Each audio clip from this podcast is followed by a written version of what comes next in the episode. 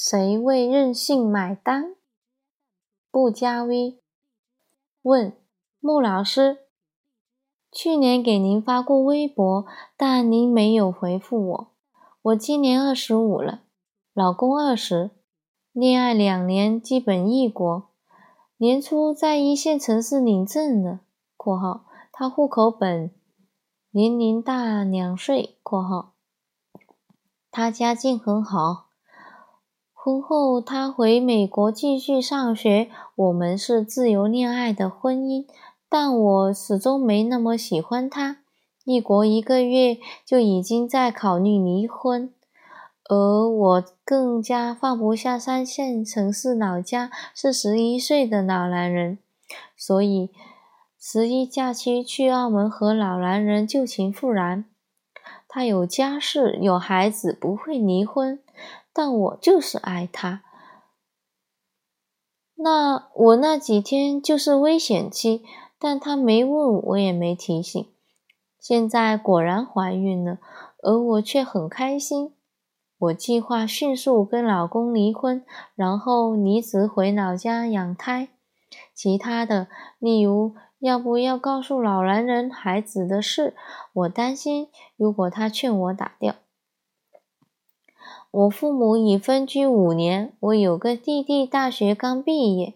我经济独立多年，但仍旧担心父母钻牛角尖。望木姐支招。答：作为一个猫奴，有时难以理解人类生养孩子的率性。在养猫之前，我是个自由自在的、随意迁徙的人。我可以拖着一个行李箱到这地方待三个月，到那个地方待三个月，有时只为了谈个恋爱，有时就是换换环境，也不觉得搬家麻烦，一晚上就收拾完，书和衣服不带走的就打包寄走。很多决定都是即兴的，也有能力应付。如果不养猫，我现在大概在东南亚哪个小岛流窜，或者把能办到签证的国家去一遍。可是，当我零五年到北京工作，不小心从别人手里借大猫来玩玩之后，我的人生就改变了。本来是借大猫陪我男朋友的猫玩，然而。我很快和男朋友分手，各养各猫。我拖着没把大妖大猫送回去，就砸到手上了。它是个性情古怪的猫，不高兴就尿床，也爱挠沙发。租的第一个房子沙发破了，所以押金没退。租的第二个，我小心翼翼给房东的破旧沙发做了个沙发套。到期后，房东还是不愿意续租。正赶上失业，为了节省开支，和朋友合租了半年八十年代的老房子，又再搬到当时还不热闹的，甚至偏远到朋友不会来的燕郊。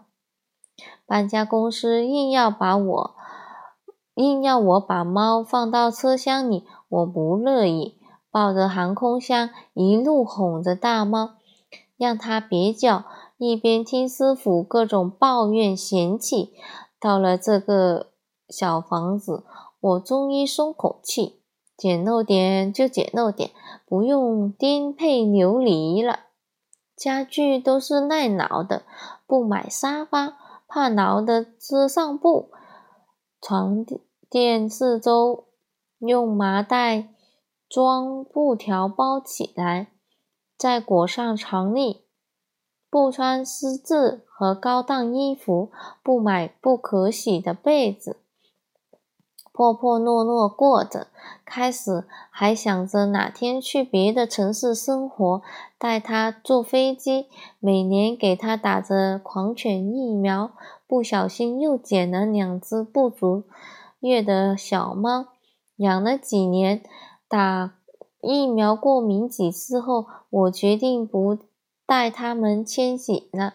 于是，在这小镇住一住七年，三年前，我认识喜欢猫、会照顾猫的司机。出于给猫找备胎的考虑，我和他发展成炮友、亲情人、亲人。有时和他闹脾气，他会可怜兮兮地说：“看在我每天给猫铲屎的份上，昨天我和他说。”反正你和猫都不会离开这个地方，我把房子和猫留给你，我走好了。一想被你们四个困住，我真是无人生无望。嗯，我们像离婚的夫妻那样讨论孩子的抚养。他沉重地说：“原来你是给猫找爸爸。”说了这一大堆。也不正面回答你的问题，是想告诉你，我养猫的十几年，经历了单身妈妈的一切。我为他们安定，为他们买房，为他们牺牲自由，为他们遭遇冷眼，为他们寻找托付，最后还是终日失守。为了对得起把命交给我的他们，那么。你准备好做母亲了吗？你确定未来二十年你有信心应对一切变故吗？离婚让你失去可能移民美国的机会，并伤害一个无辜的年轻人回家回老家养胎的愿望，会因为给父母带去耻辱和负担而被拒绝。你偷偷瞒着老男人的。生孩子，他不接受强买强卖的，拒绝亲子鉴定，孩子的抚养费也没着落。所谓二十五岁经济独立的你，其实只是有一份工作，辞职后就没收，就没收入来源了。在最美好的二十几岁，你的人生会变得灰暗。艰难带着孩子不停的祈求、纠缠，看着老男人的太太养尊处优，老男人的孩子备受宠爱，你每天除了怨念，只剩怨念。住在临时的房子里，请不起保姆，父母也不给照看，照顾不了工作，约个炮都难。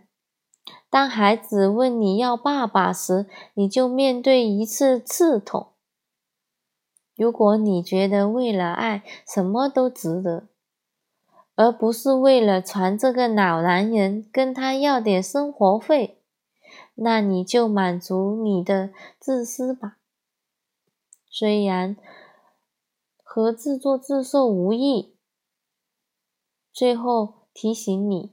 也许孩子并不希望被这样降生在世上，为你的所有愚蠢买单。